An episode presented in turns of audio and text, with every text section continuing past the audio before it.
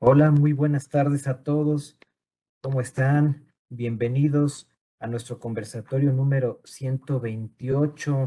Les damos la más cordial bienvenida a nombre del maestro Carlos Orozco Felgueres. Eh, en esta ocasión tenemos el tema Programas de Fiscalización 2023. Tenemos como invitado al maestro Wilfredo Fabián García. Eh, muchas gracias, maestro Wilfredo. Vamos a dar una breve reseña eh, de su trayectoria. Él es contador público con más de nueve años de experiencia en la especialidad de impuestos, fundador del despacho contable WF Consultoría, escritor y ponente a nivel nacional en distintas capacitadoras, exponiendo diversos temas, entre ellos tratamiento integral de asimilados a salarios, plataformas digitales, sector primario, devolución de saldos a favor, entre otros temas que él imparte.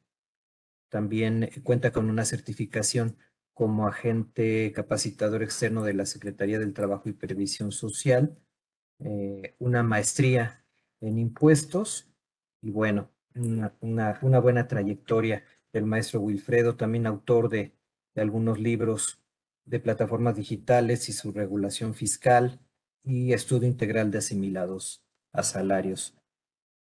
Maestro Wilfredo, muchas gracias por aceptar esta invitación y vamos a escucharlo atentamente con este tema tan importante hoy en día de programas de fiscalización. Muchas gracias. Hola, ¿qué tal, licenciado Humberto? Muchas gracias por la oportunidad siempre, agradeciendo también a mi estimado amigo Carlitos por la oportunidad brindada pero sobre todo a los asistentes, ya que sin ellos pues no es este, posible llevar a cabo este tema del día de hoy. Y como bien lo comenta usted, en esta ocasión vamos a hablar de ese programa de fiscalización, un tema de mucha trascendencia para el ejercicio 2023 respecto a cómo va a ser esa integración de los ingresos que está obteniendo el gobierno federal. Entonces, sean bienvenidos, con gusto ustedes pueden participar, siéntanse en confianza, aquí pueden exponer su duda y con todos vamos retroalimentándonos. Por ejemplo, alguien que quiera opinar también es bienvenido. Y pues bueno, déjenme compartir este, el material que tenemos preparado para el día de hoy. Por favor, me comentan si este, se logra visualizar en sus pantallas para que este, llevemos a cabo el tema. Permítanme. Bien, coméntenme de favor si ya logran visualizar el material. Sí. Bien.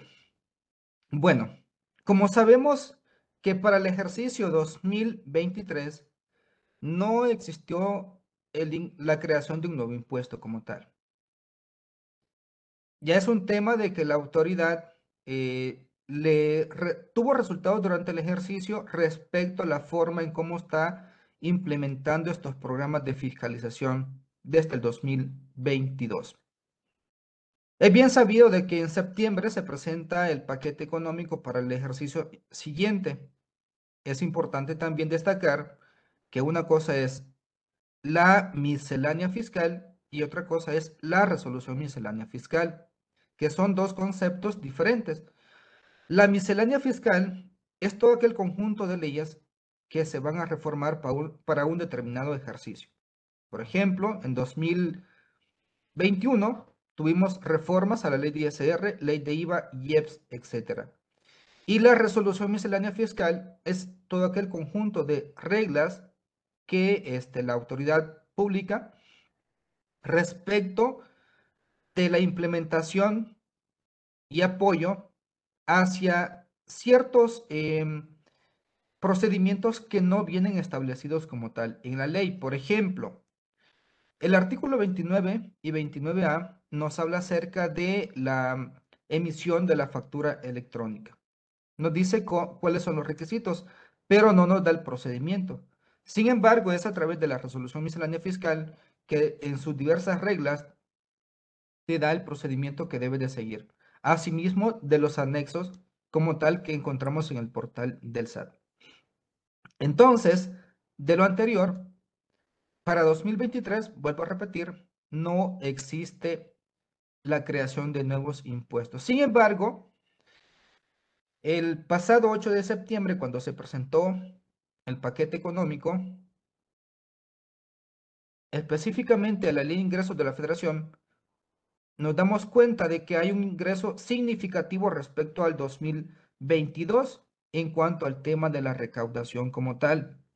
Y la gran pregunta es, oye, ¿cómo entonces va a ser la autoridad para poder llegar a esa meta que viene plasmado en dicho ordenamiento?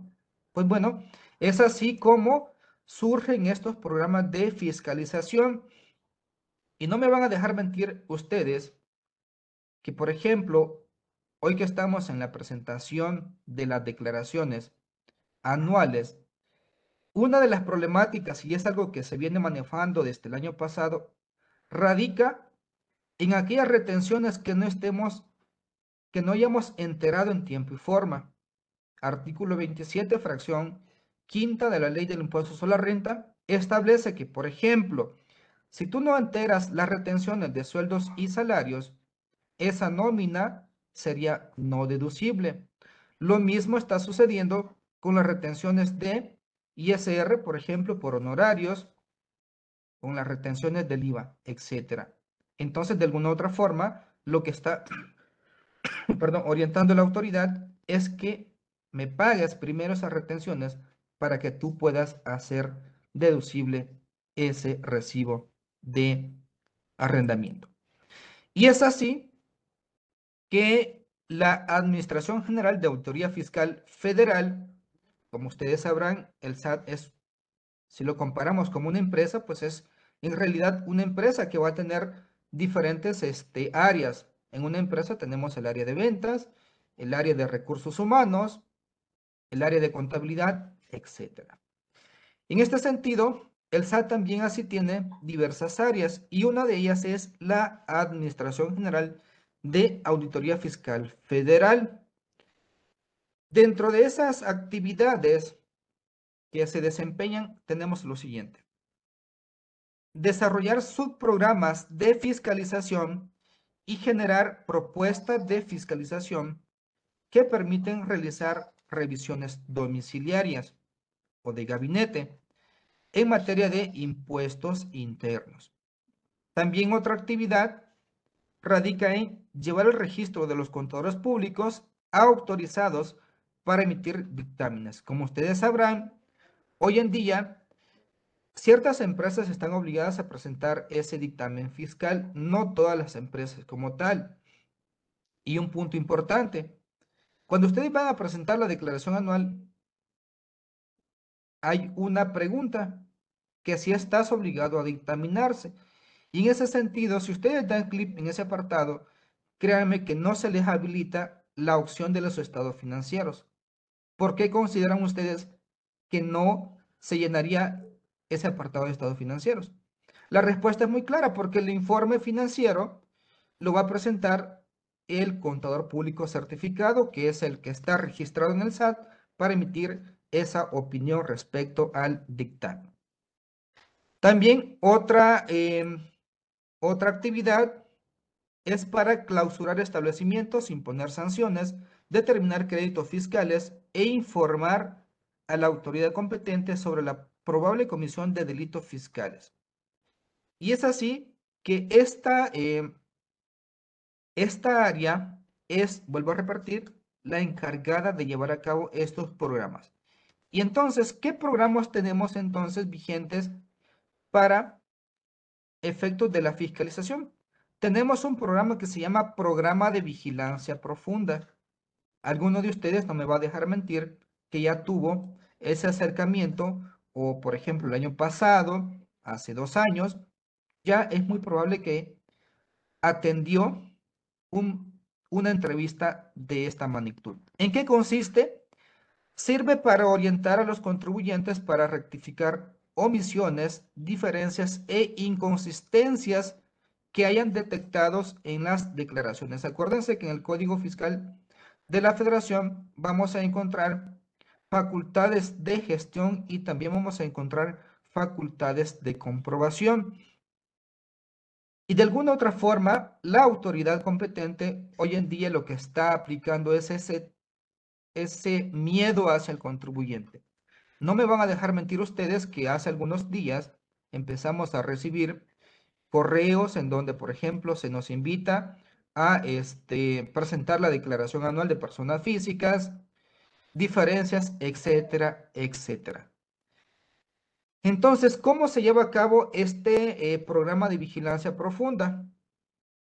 Primero es a través de eh, una notificación en el buzón tributario. Es importante que ustedes tengan activo su buzón tributario para el ejercicio 2023.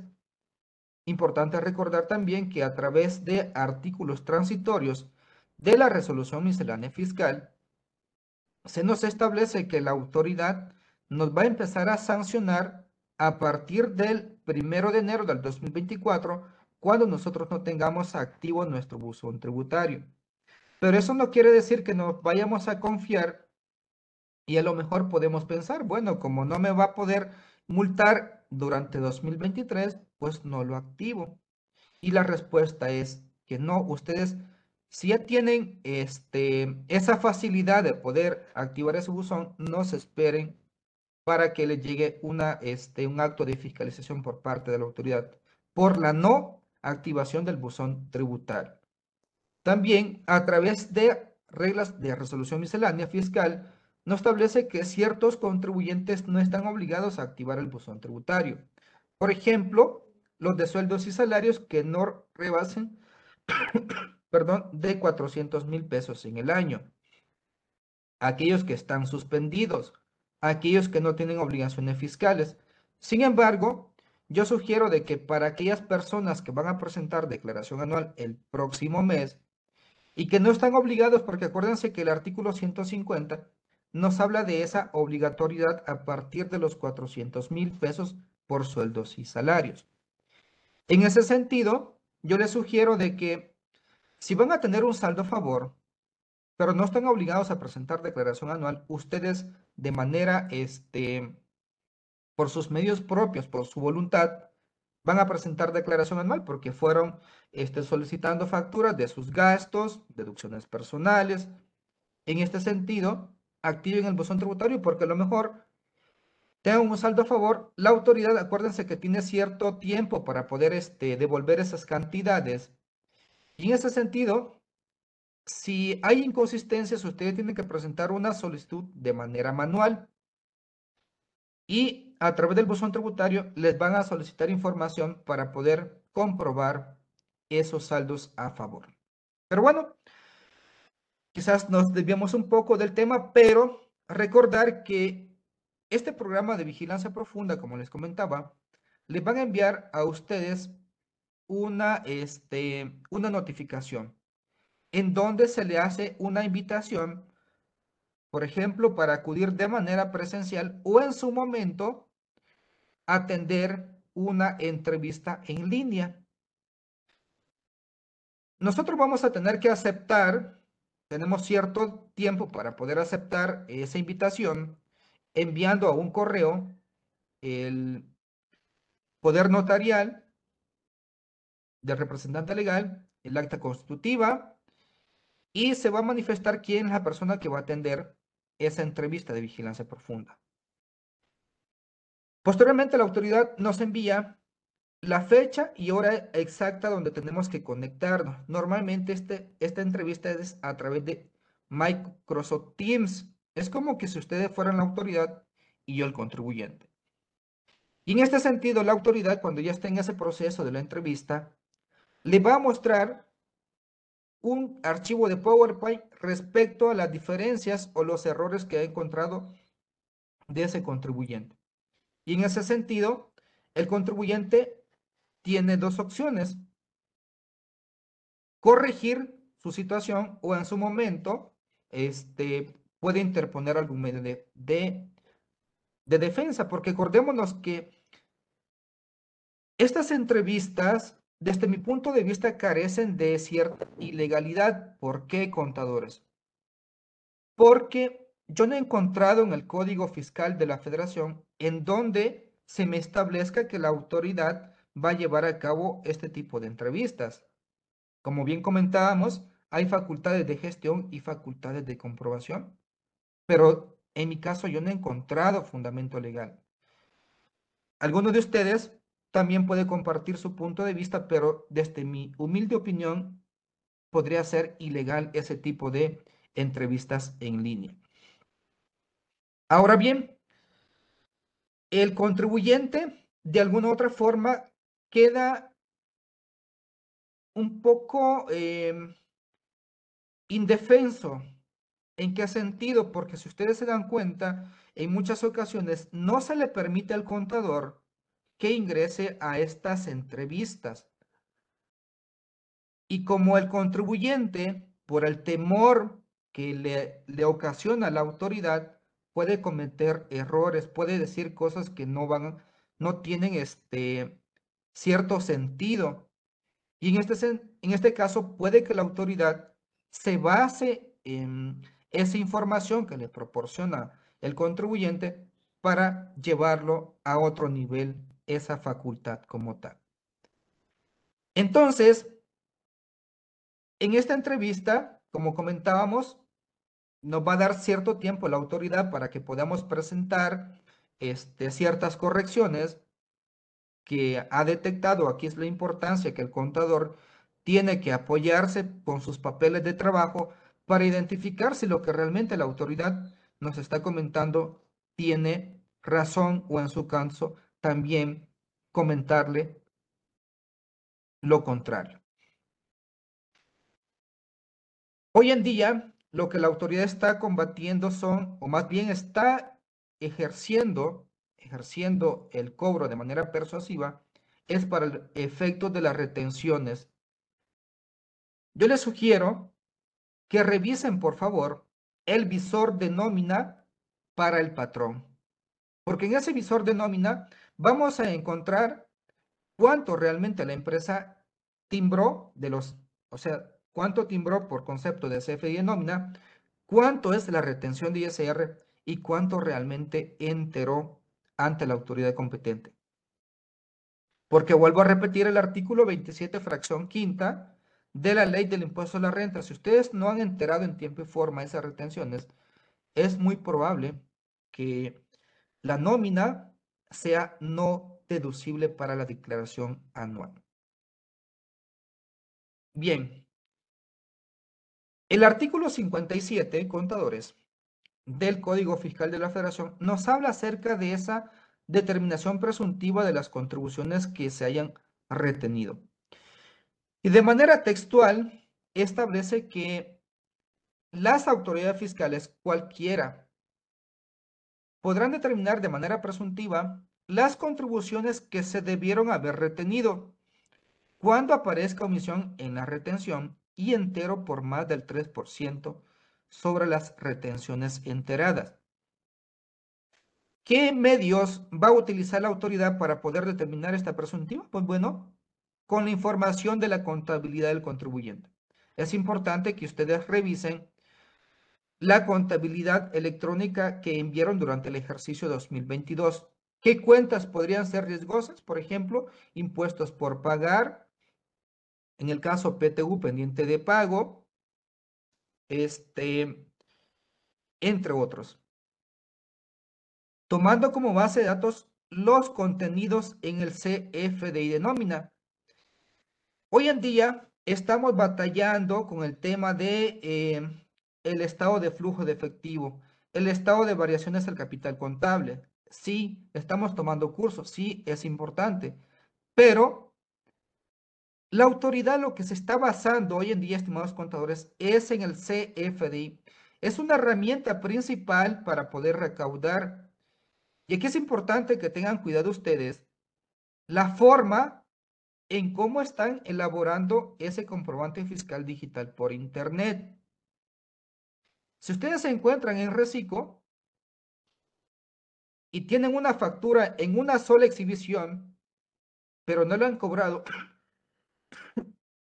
para la autoridad competente ya se considera un ingreso porque le anotaron en una sola exhibición y transferencia electrónica de fondos.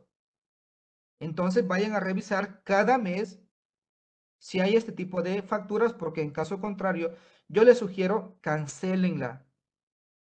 Emítanla por definir o en su momento del siguiente mes cuando van a cobrar ese ingreso. Y es por eso que nos están llegando estas diferencias en cuanto al tema del IVA, de los IVAs acreditables y los IVAs cobrados, porque dejamos este, las facturas activas. Otro error que cometemos a veces es que tratamos a través de una nota de crédito cancelar la factura origen. Grave error. En ese sentido, esa factura queda vigente como tal. Con información de terceros cuando tengan relación de negocios con el contribuyente. Acuérdense que hoy en día tenemos que ser cuidadosos desde muchas áreas, desde el trabajador, desde el proveedor, desde el cliente, etcétera, porque hoy en día existe el tercero colaborador o el chismoso que le proporciona información al SAT respecto a las operaciones que se están llevando a cabo en una entidad como tal. Con otra información obtenida por las autoridades fiscales en el ejercicio de sus facultades de comprobación. Un claro ejemplo es el tema de los asimilados a salarios. Tú tienes que tener el debido cuidado para que ese pago que estás efectuando por asimilado a salario no se considere una relación laboral. En ese sentido, más adelante les voy a eh, explicar qué apartados del, CFDI no se debe de anotar porque en mi caso ya tuve una revisión por parte del Seguro Social respecto a los asimilados a salarios. El Seguro Social le proporciona información al SAT, al Infonavit y, viceversa. Los estados también hoy en día tienen esa facultad como tal. O cualquier medio de investigación económica o de cualquier otra clase. Por ejemplo, las famosas tasas efectivas. Ese es un programa que también lleva un, o sea, tiene un, una razón de ser, vaya. Al final, la autoridad ya tiene identificados por ciertos sectores cuánto es lo que realmente factura de manera mensual. Por ejemplo, una papelería, cuánto es el promedio. Una cafetería, un este, gimnasio, por ejemplo, una peluquería, cuánto es el promedio. Pero cuando llega a detectar como ciertos picos, por ejemplo, sube, baja, sube, baja, es llamativo para la autoridad. Entonces es allí cuando empieza el cuestionar al contribuyente el por qué de este aumento, por qué de esta disminución, etcétera, etcétera. Entonces, importante, visor de nómina para el empleador. ¿Dónde vamos a encontrar este visor de nómina? En el portal del SAT. En este ejemplo, tenemos que la persona moral timbró este total de nómina de lo cual se integra por sueldos y salarios, pero también por asimilados a salario. Y en ese sentido, tenemos una retención de ISR tanto para sueldos y salarios como también para asimilados a salarios. Pero si se dan cuenta, contadores, es una falta, no de respeto quizás, pero desde mi punto de vista, se pasa de lanza, como dice la chaviza esta empresa. ¿Por qué? Si ustedes se dan cuenta, de 1.302.000 me ha pagado 25.660. Por lo tanto, hay una diferencia de 1.270.000. Este contribuyente es susceptible, uno, a la restricción temporal de los sellos digitales, de conformidad con el artículo 17H bis. Dos, la no deducibilidad de la nómina en la presentación de la declaración anual. Tres, la autoridad le va, le va a enviar, o más bien, va a ejercer sus facultades de comprobación. Y es así que en el artículo 17H bis nos establece que cuando la autoridad detecte que el ingreso declarado, así como el impuesto retenido, el que está manifestado en las declaraciones de pagos provisionales, definitivos o anuales no concuerden con los comprobantes fiscales de Internet, en este sentido, va a restringir de manera temporal los sellos digitales. Entonces, hagan esa revisión de este visor de nómina. ¿Qué pasa con el trabajador? También yo sugiero que lo hagan porque en muchas ocasiones me ha tocado identificar que hay recibos de nómina que me emiten cuando no tengo una relación laboral con la empresa que me está timbrando esos recibos. Acuérdense que hoy en día hay esa eh, robo de identidad. Entonces, a lo mejor el contribuyente, pues este, presenta su declaración anual, le da clic en siguiente porque el, el, SAT emite unos tutoriales y te dice que no es necesario que tengas contador o a lo mejor el contribuyente por ahí este, checó un tutorial en TikTok, en YouTube, etcétera, le dio clic siguiente, siguiente, resulta que tiene un saldo a favor, le devuelve la autoridad y después la autoridad se da cuenta que dentro de esos recibos de nómina, esa empresa que los emitió está ubicado en el listado del 69B del Código Fiscal de la Federación.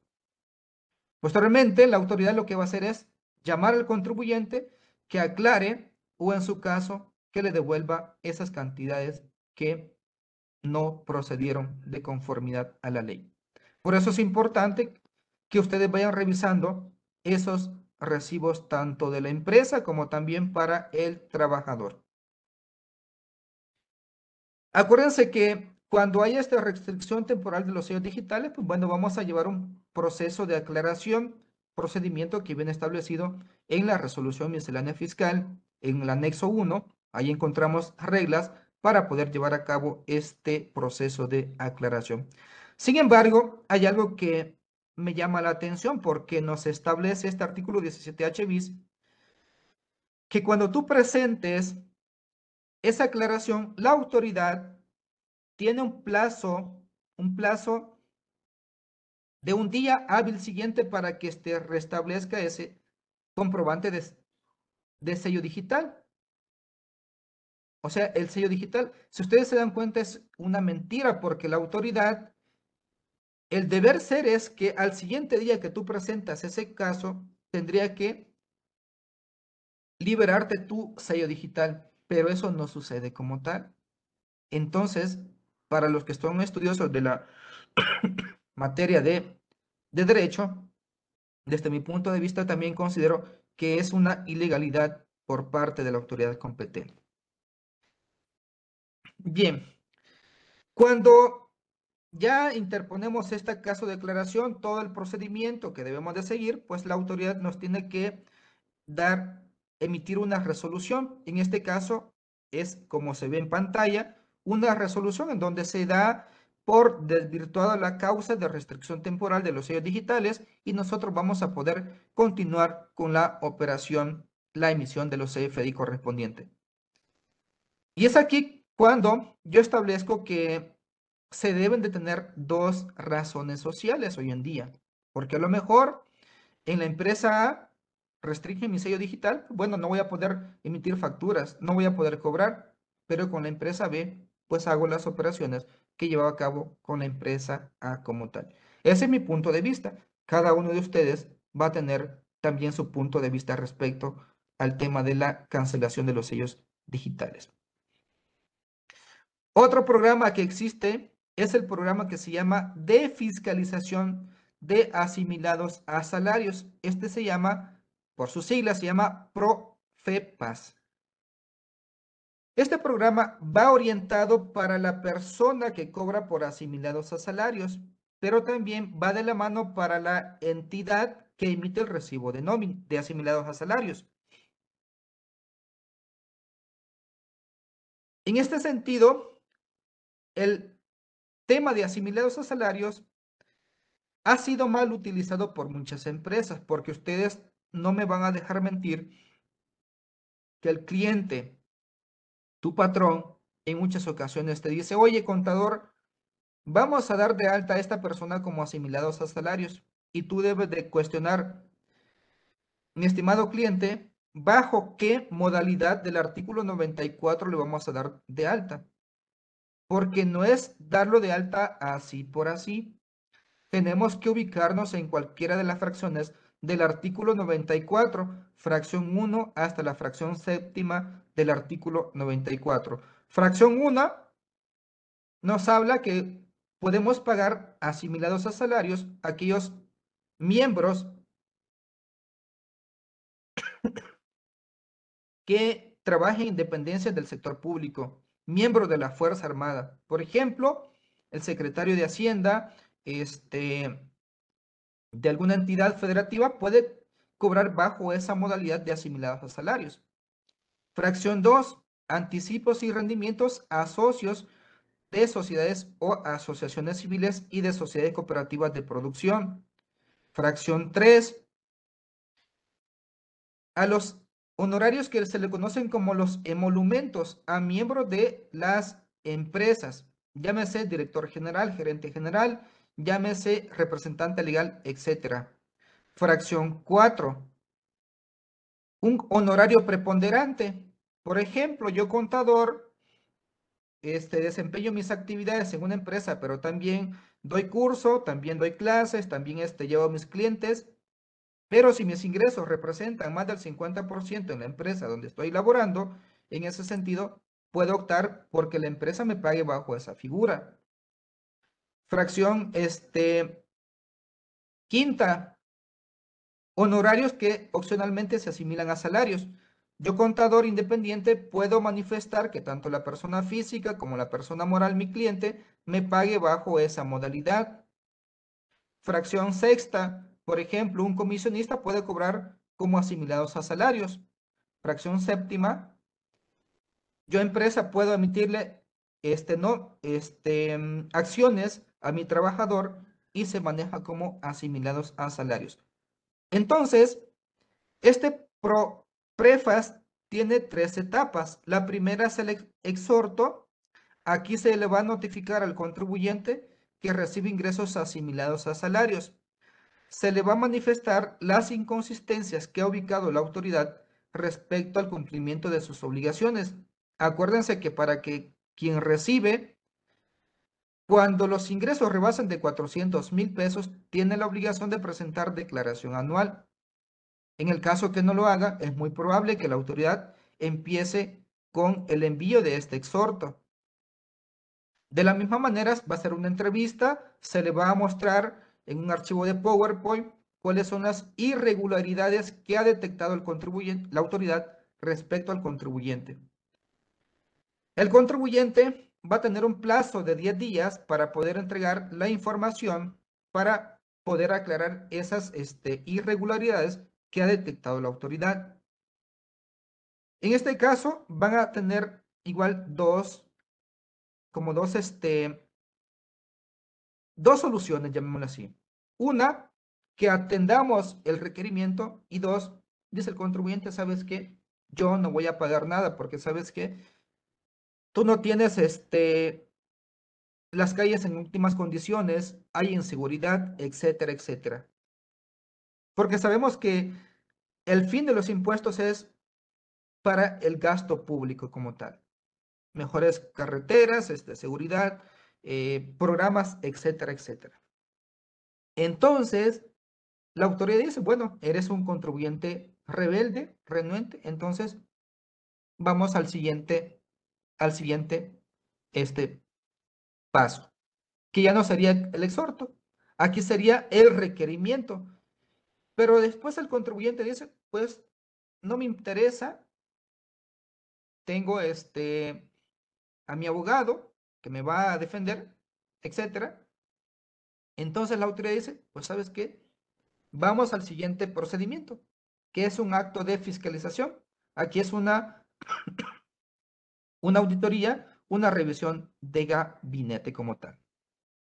Y bien,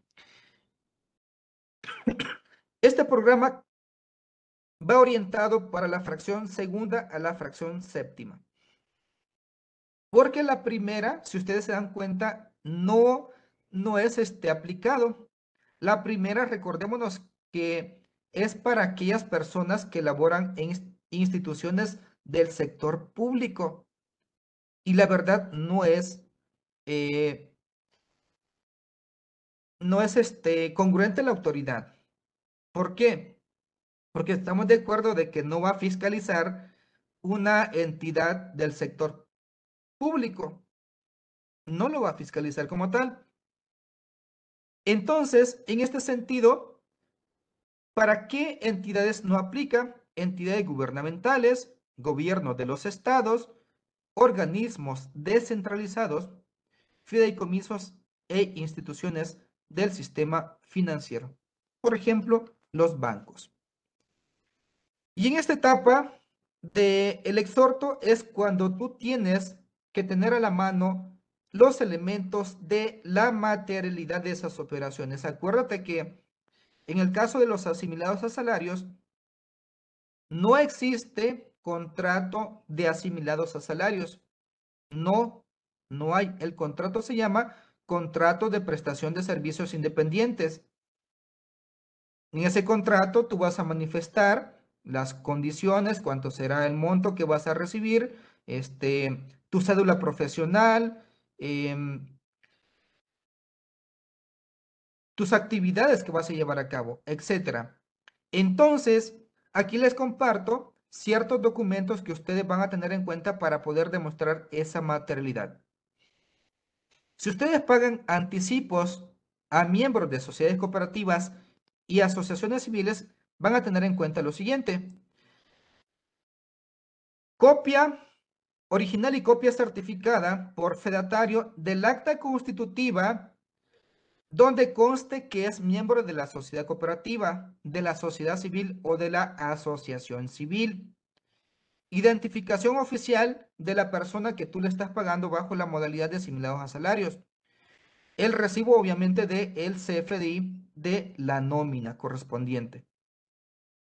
Es importante destacar que cuando ustedes estén haciendo este llenado, ¿qué datos no vamos a anotar en el recibo? Número de seguro social no se anota. Tipo de contrato, ustedes anotan aquel que se llama donde no existe relación laboral. La fecha de inicio de la relación laboral no se anota. Tampoco hay que anotar el salario base de cotización, el salario de aportación, la, la clase, la clase de riesgo, eso no aplica. La, el tiempo, o sea, el, la, si es diurno, nocturno, eso no aplica tampoco. Eso no se va a notar porque si ustedes lo anotan, se va a considerar una relación laboral. Y les comento esto porque a mí ya me pasó, ya sucedió con una empresa. En este sentido, tengan ese cuidado porque el, seguro social a ustedes les va a cobrar las cuotas sobre los patronales, el Infonavit, las aportaciones, en el caso del impuesto sobre nómina, pues si está obligado el Estado a pagar, el contribuyente, perdón, si está obligado a pagar ese impuesto, pues tienen que enterarlo como tal. Fracción tercera del artículo 94.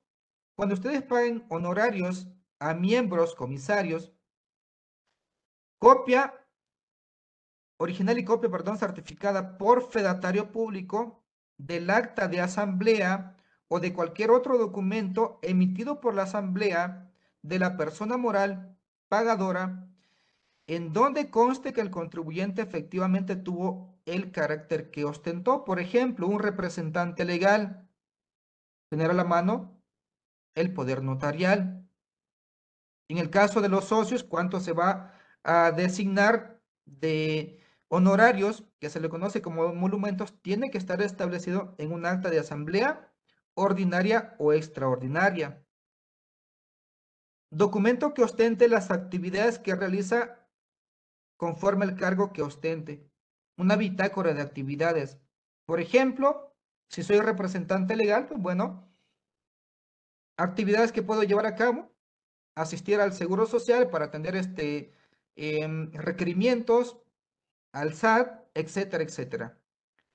Asimismo, la identificación original de su INE como tal. Obviamente, el CFDI timbrado. Fracción cuarta del artículo 94, contrato que firmó con la empresa que le paga los honorarios. Original de la identificación oficial, original y copia certificada del título profesional de la profesión que está ejerciendo la persona física. Escrito que presenta al contribuyente a la empresa respecto al cual manifieste que se le pague bajo la modalidad de asimilados a salarios. La descripción de las labores, asimismo el CFDI de nómina como tal. Y así sucesivamente con la fracción, la fracción este, quinta, de la misma manera, aprovechando les comento que les voy a mandar este material para que ustedes lo tengan en sus manos. La fracción quinta también aquí vemos qué documentos vamos a tener para efectos de esa materialidad. La fracción sexta, de la misma manera, y la fracción séptima como tal. Por tema del tiempo, comentarles que el siguiente paso de este programa es el exhorto. Aquí es cuando el contribuyente no atiende, perdón, es el requerimiento. Cuando no atiende el exhorto o atendiéndolo no haya demostrado la materialidad, en este sentido la autoridad va a emitir este requerimiento.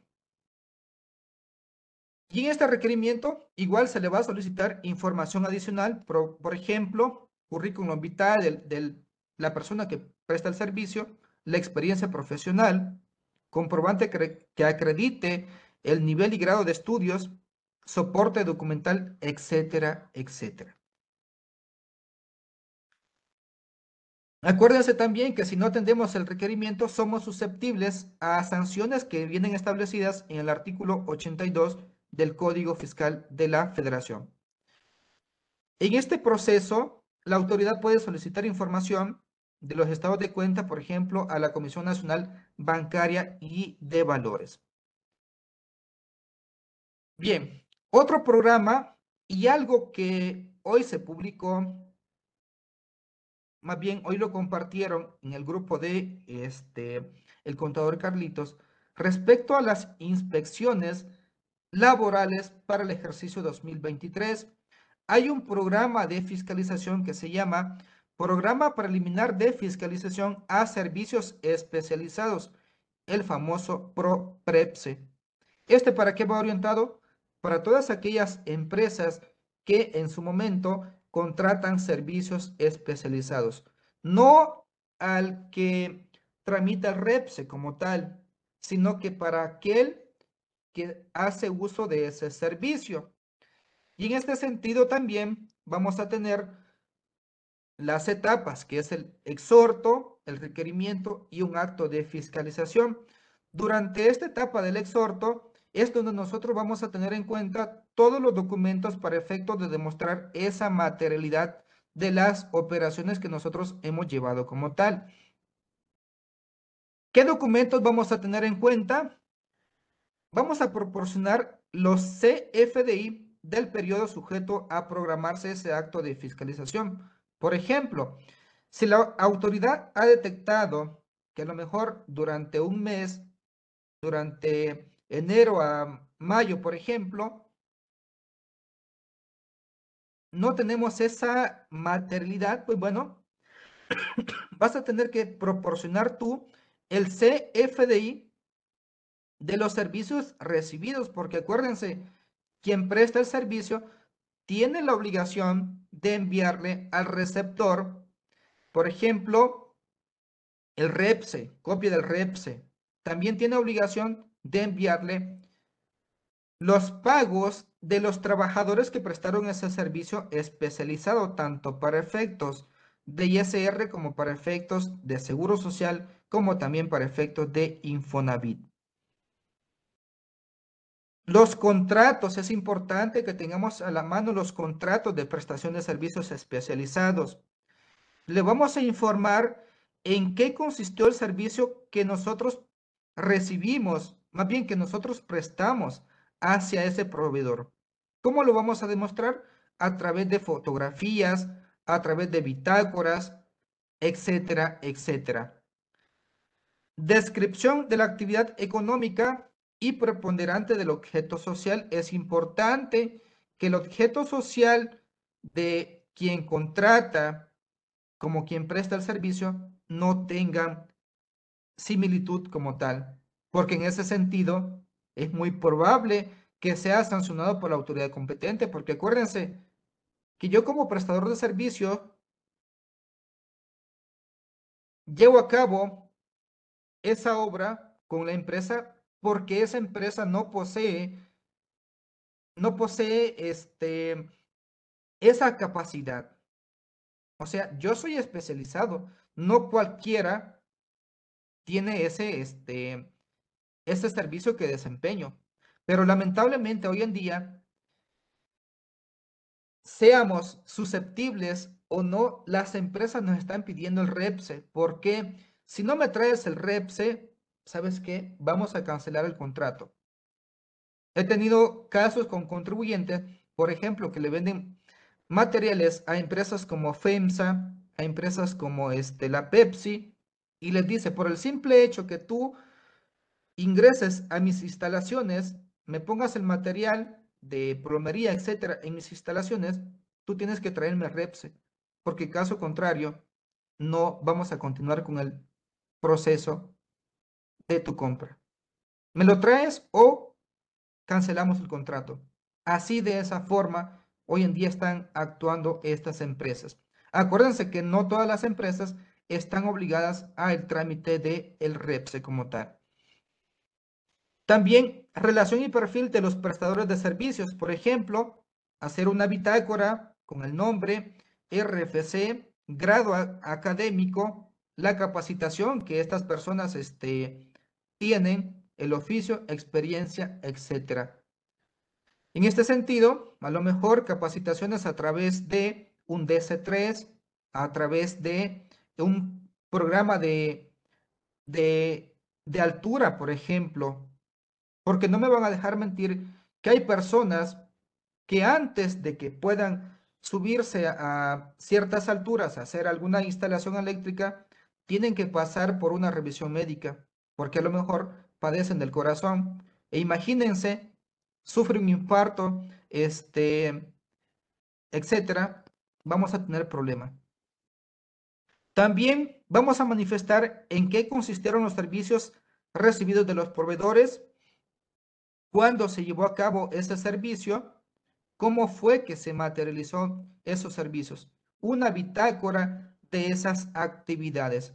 Algunas empresas que tenemos la oportunidad de apoyarles, lo que hacemos es hacer una especie de archivo en Excel. Por ejemplo, manifestamos en una columna día, en otra este, columna actividades y en una tercera columna anexamos fotos. Por ejemplo, el día 1, instalación de este, en área de recepción, instalaciones eléctricas. Luego tenemos la foto. Le tomamos foto de las actividades que están llevando a cabo los trabajadores de la empresa para efectos de demostrar la materialidad de esas operaciones. Y aprovechando también la oportunidad, les recuerdo que mi estimado amigo Carlos me parece que tiene un libro que nos habla acerca de la materialidad de las operaciones. Ahí los invito a adquirir ese libro a través de Thomson Reuters. Y bueno, de esta forma es como vamos a eh, concluir con estos programas de fiscalización. Si ustedes se dan cuenta, hoy en día la tecnología representa una manera de poder ejercer facultades la autoridad porque por cada peso que recauda, por ejemplo, invierte 0.42. ¿En qué consiste? A lo mejor estoy pagando el Microsoft Teams o estoy pagando el Zoom, pues me va a resultar favorable porque ya no mando a mis notificadores de manera presencial, porque normalmente se pagaba combustible, se pagaba viático, se pagaba este, dentro del viático comida. Entonces, en ocasiones no recaudábamos, pero sí tenían un gasto a la autoridad. Entonces, si alguno de ustedes tiene alguna pregunta, con todo gusto puede plasmarlo, puede activar sus micrófonos o también puede escribir sus preguntas acá en pantalla como tal.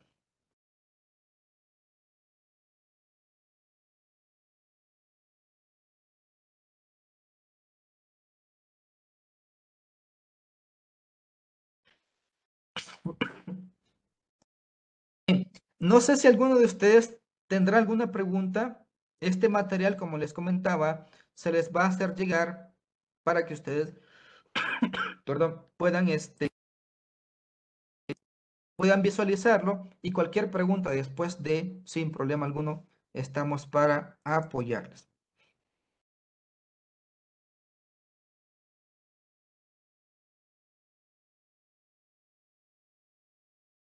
Con toda confianza, contadores pueden comentar, pueden hacer sus preguntas. A mí me gusta mucho interactuar con el asistente, la verdad. Si hay cosas que me lo sé, lo respondo. Si hay cosas que no me lo sé, también lo investigo y posteriormente les comparto mi humilde opinión.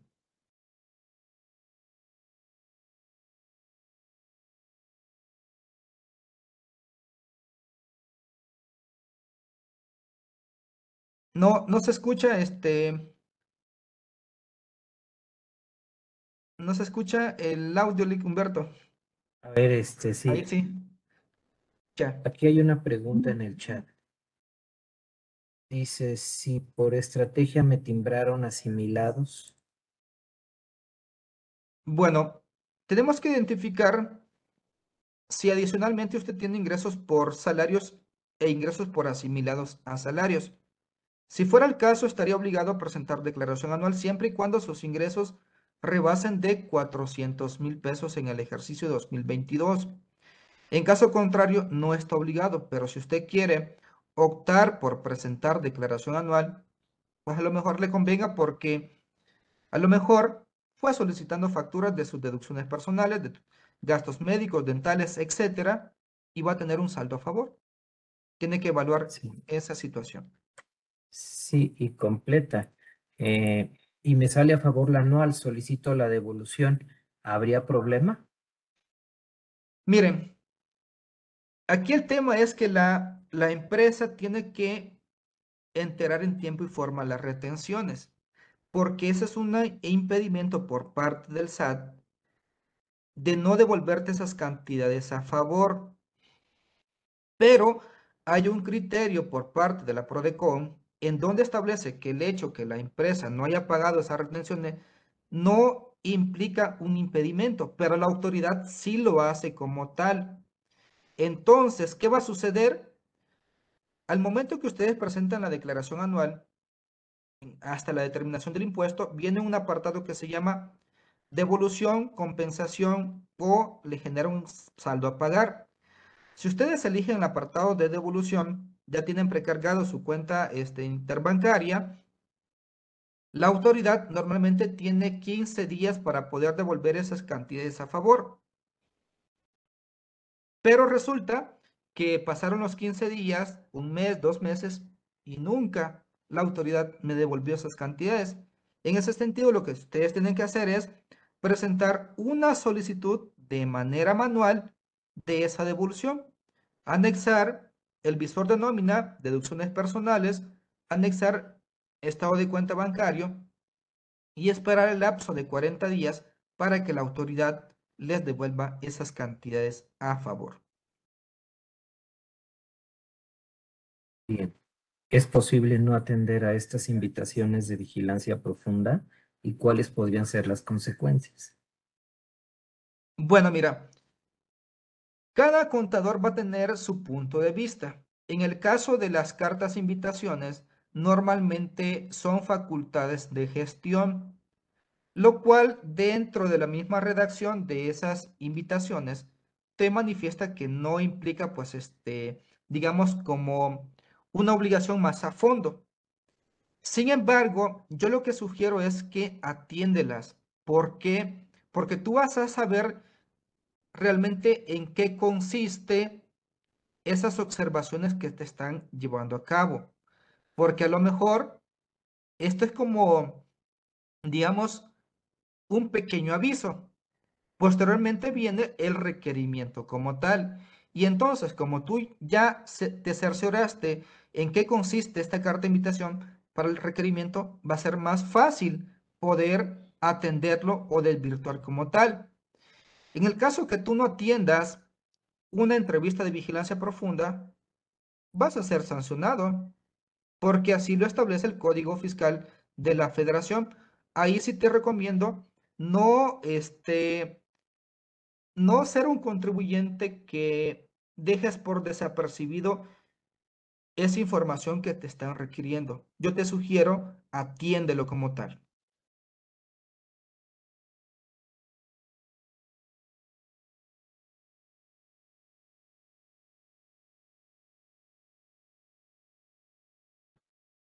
Dos preguntas más hay aquí en el chat.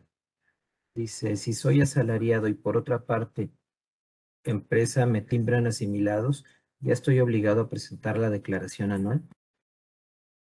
Tienes que revisar si tus ingresos rebasan de 400 mil. Esa es la clave como tal, pero es importante identificar que si el asalariado, perdón, o sea, el sueldo y salario, te lo paga la misma empresa. Si te lo paga otra empresa, en ese sentido, o sea, dos empresas, o sea, sueldos y salarios una empresa y asimilados otra empresa, en ese sentido, sí estarías obligado a presentar declaración anual. Independientemente cualquiera que sea el monto de los ingresos que, que percibas, a lo mejor no llegas a los 400 mil, pero por el hecho de tener un patrón y un y una empresa que recibe los servicios, en ese sentido, obligado a la anual.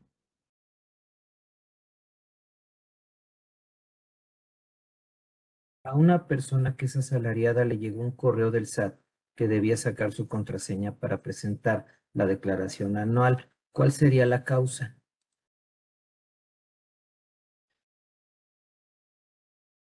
Miren, ese caso es muy particular porque yo no había escuchado uno con anterioridad, la verdad. Hay que revisar si el correo que se está enviando pues es un correo del SAT como tal, porque en muchas ocasiones nos envían correos de con terminación SAT, pero es un correo, o sea, es un spam como tal. Entonces, para que tú puedas presentar declaración anual, vuelvo a repetir, la obligación se habilita cuando tus ingresos rebasan de 400 mil. Vayan a revisar el visor de nómina para el trabajador. Revísenlo, por favor.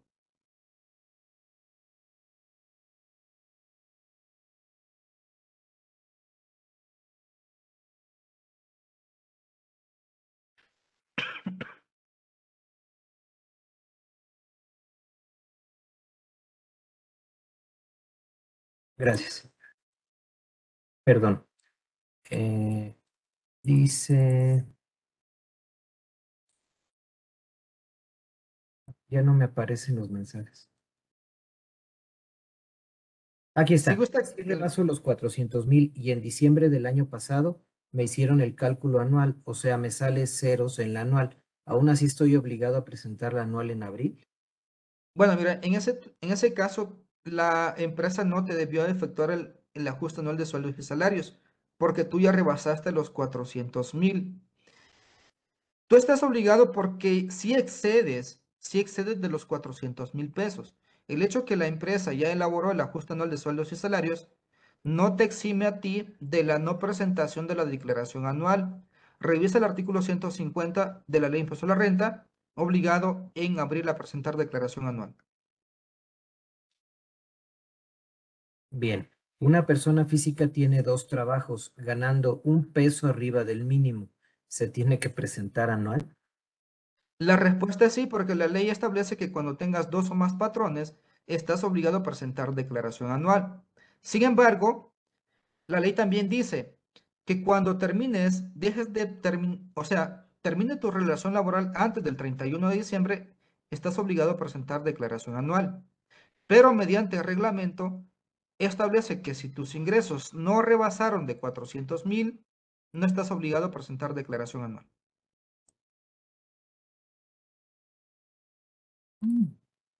Pues bien, esas serían las preguntas. Perfecto. Entonces, pues no me queda más que agradecerle, agradecerle este, a mi estimado amigo Carlitos, a mi estimado amigo Humberto, pero también sobre todo a ustedes, a ustedes que están presentes en esta eh, charla, agradecido siempre, les envío el material terminando para que ustedes puedan tener acceso a esos documentos que les mostré hace un momento.